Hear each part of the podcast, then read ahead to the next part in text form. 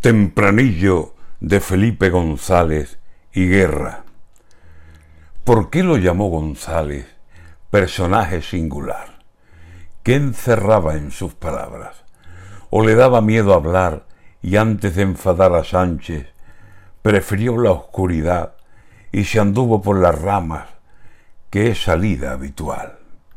¿Se merece Alfonso Guerra ese si es, no es, oral? González, que bien sabía que allí guerra no iba a estar, debió salir y a las claras, de frente, manifestar. Si Alfonso no se ha invitado, hoy aquí yo estoy de más. Así que con Dios, señores, en otra ocasión será. Mas para eso hace falta memoria e integridad y no colocarles velas a Cristo y a Satanás.